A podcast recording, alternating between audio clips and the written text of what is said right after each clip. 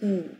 あのご住職様がそういうお話って、はい。い、ろんな企業に行かれたりとか講話をされたりとかそういう場所でお話しされたりすることあるんですか？そうですね、まあ、企業には現時点では言ってないですけど主にお寺に来た方会社の方が来られて、はいまあ、あの個人で来られる方とか、まあ、会社の方がうんちょっと若い者に話してやってくれやなんかあーったりたまに幹部研修的なもの。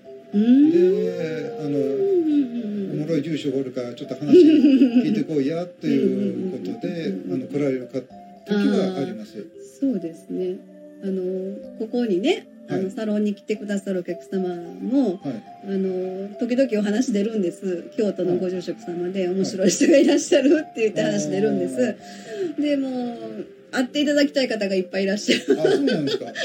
っていう話をこの間もちょっとしてて、あのお若い方ですけどもそういう仏教に興味を持たれてる方とかね、ねでそういう話を聞くとああもう長年親しくさせていただいてる京都のご住職様がいらっしゃってねって話したら目がキラキラするんです。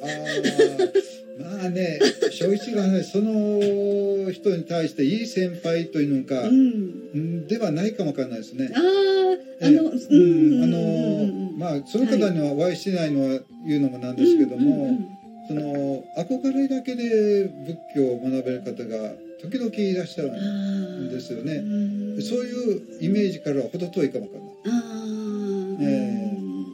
まあまあどういうね形でその方されてるのかは本当にわかんないですけども。だから、そうですねいい仏教書を読むとか、うん。いい大学の先生のを好まれる方もあります。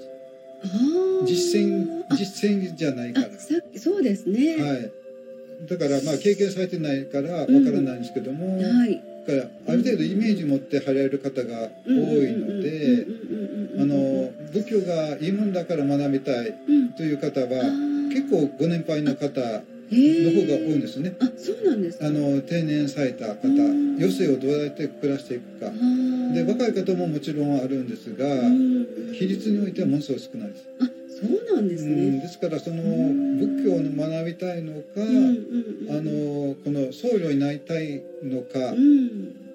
というのはちょっとまあそうです二ねつきっちり2つに分けられないんですがまあ僕の知らない3つ4つに分かれているかも分かりませんが、うん。あるので、まあ、まず会ってみないと分からないあですよね。そうですね、はい。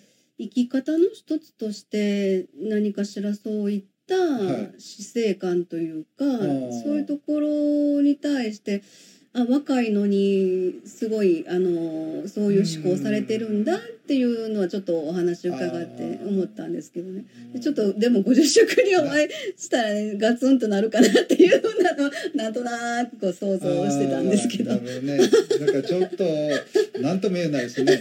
そうですよね。えうんー、だから、うんまあ理想の姿っていうのもありますし、まあ僕が理想の姿を進んでるとは思えないし、うん。あその方のね、うん、あーうん。ああそっか。えーなんとでございます、それで丁寧にもとなして何やってんねんっていうのがあかんかもわからへんし、あのでも本当コロナじゃないですけどあのそういう意味でねまあ仏教仏教観っていうかわかんないんですけど、はい。人の意識の仕方というか持っていき方がやっぱりすごい変わったと思うんですよあね。ーそうですごいコロナから学ぶべきことって言ったら変ですけど、うん。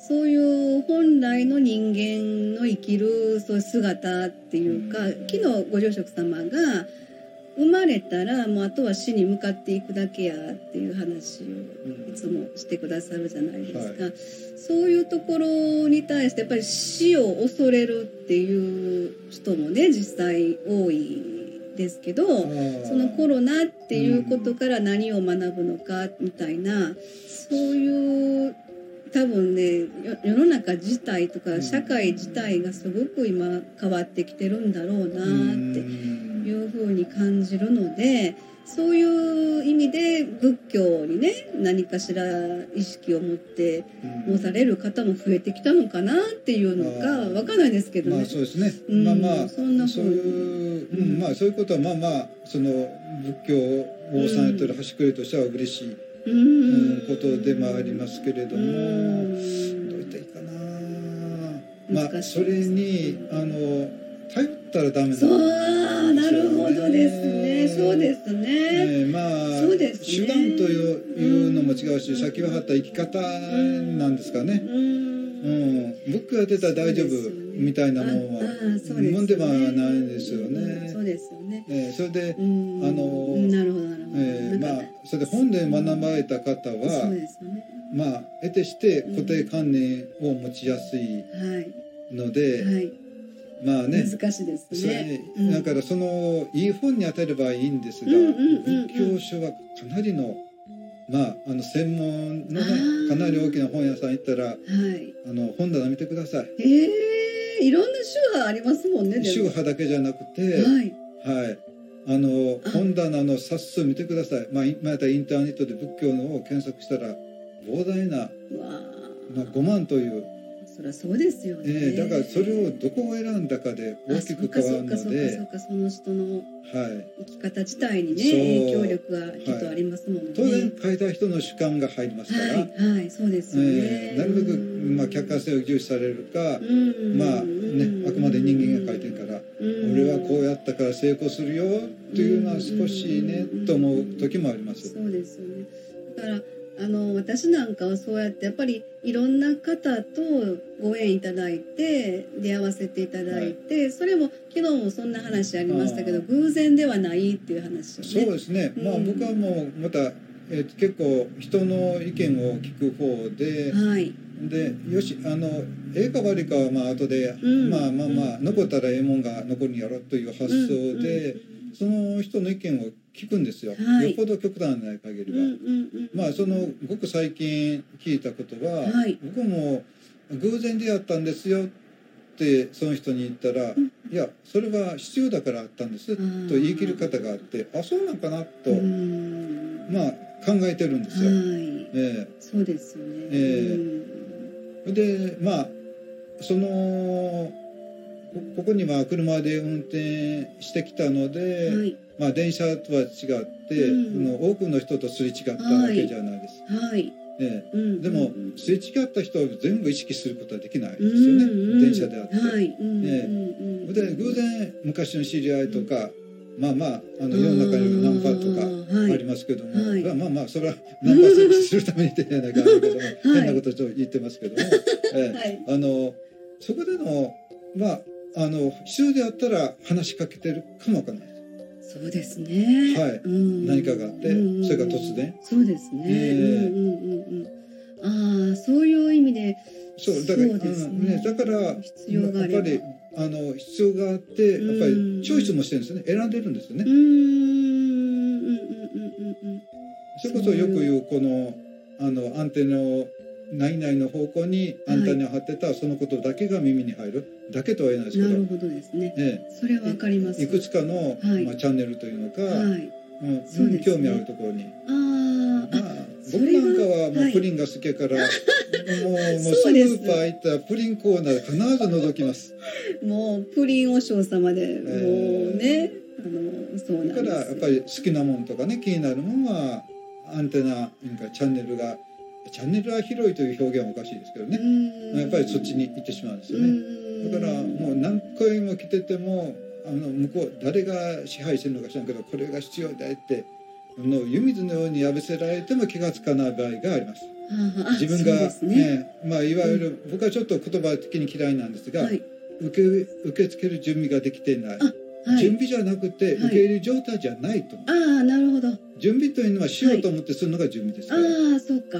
状態じゃないであるとかはい。気持ちになってないという、ああ、あ表現の違いだけかもわかりませんその言葉はすごい。うん、そうですね。えうん、あちょっとあそうですね。えはい。あのどうしてもこのセラピーっていう、その塩梅になると、はい。うん柔らかい言葉での表現になってしまうので、あのあまだ準備ができていらっしゃらないんですねっていうような持っていき方になってしまうんですけど。そう。だけども、うん、それをやったら当たり前というのがどっかにないですか、なあそうですよね。はい。そのうんわかりました。ううん。ん、だけどその人は一生それはいらないかもわかるあー、あー。でも直してあげたかったら必要ですよって分かっている人は準備ができてないという表現になるかもわかりませんすごくよくわかりました。えうーん。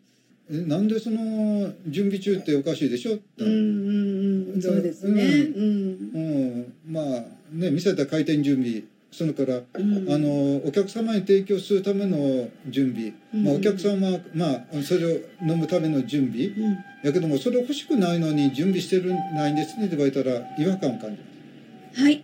どうぞ例えば、はいよくね、はいそれこそ冷やし中華始めましたってあるじゃないですか。はいあああいうあれをちょっと例題にとったらどうなります？それから冷やし中華始めましたは、うん。あの熱くなってきて、うん熱いラーメンはあの食べたくなくても冷やし中華うちやってますって来てくださいね、うんうんうん。ありますせうんって言うでしょ、うんうんそれ相手の準備もクソも何もないですよね。そうそういう意味でいいだですか？けど、うん、もうちょっと違ってあ僕はうん冷やし中華食べたくないから、うん。それは目に入らない入ってもあの入ってもいらない情報なんですよそうですね。はいだからあんたとこのや勝手にやっとき言う そういうことか。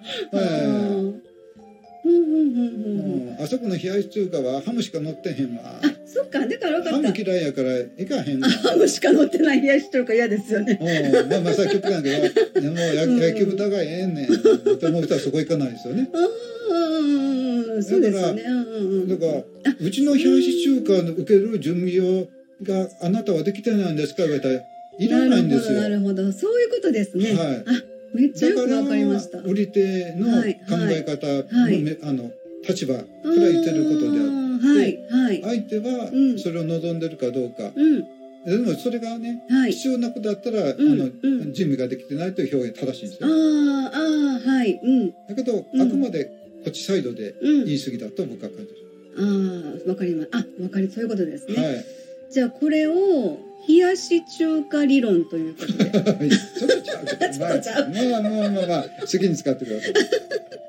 ということで。えはい、ちょっと大変長くなってしまいましたけど、またこちらの方にあの旅の工程で夜あれがあったらえああありがとうございます。ぜひはいまたはい。来ていただいてと思はい。って、ははい。いい、いつも本当に学ばせていただいて、はい、ありがとうございます。ありがとうございます。はい。ということで、ははい。い、えー大変長くなりました。ありがとうございます。はい。ねじゃあ今日はこの辺で終わりたいと思います。えー京都のご住職様、お話ありがたいお話ありがとうございました。